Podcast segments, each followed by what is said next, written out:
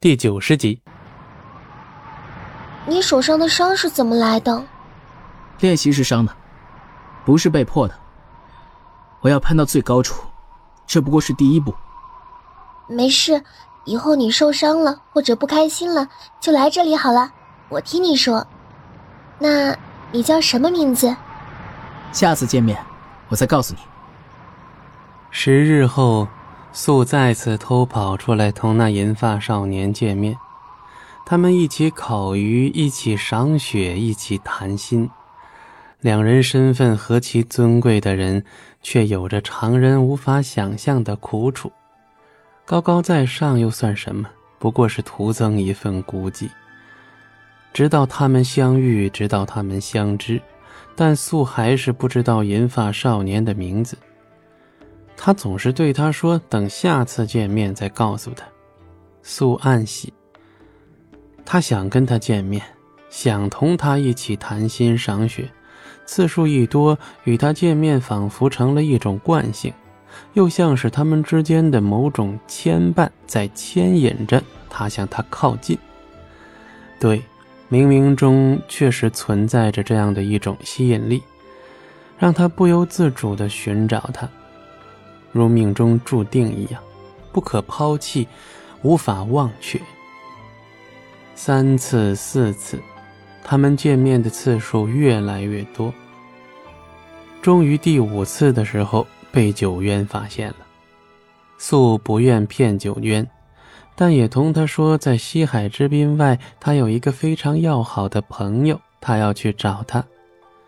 素几乎是在恳求九渊。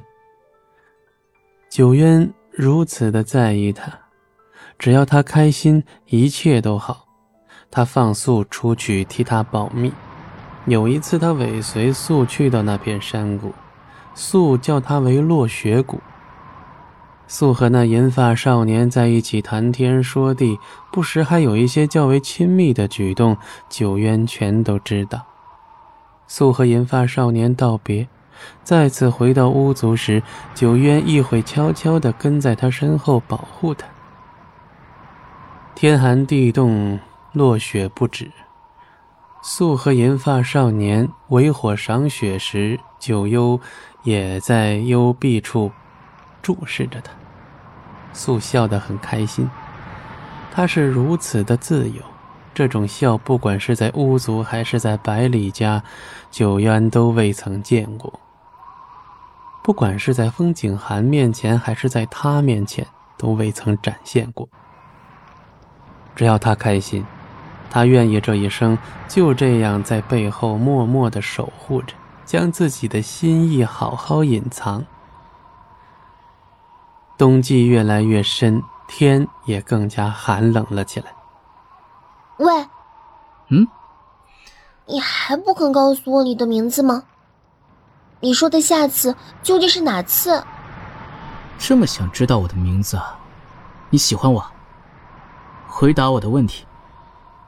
银发少年直直的盯着素，语气霸气又温柔，让人无法说谎。素红了脸，内心一番挣扎后，用一种豁出去的口气，语调顿时升高：“是，我喜欢你。”素不躲避他的视线，与他对视，他的红眸真好看。他的脸愈发的滚烫，眼眸里有闪闪发光的东西，好像银发少年再多做一秒的沉默，那些闪闪发光的东西便会立刻落下。但他就是在沉默，眼中带着浅浅的笑意，好像是在蔑视他，好像在猜测下一秒他会不会哭出来。果然是个坏家伙，只是长得顺眼些而已。你。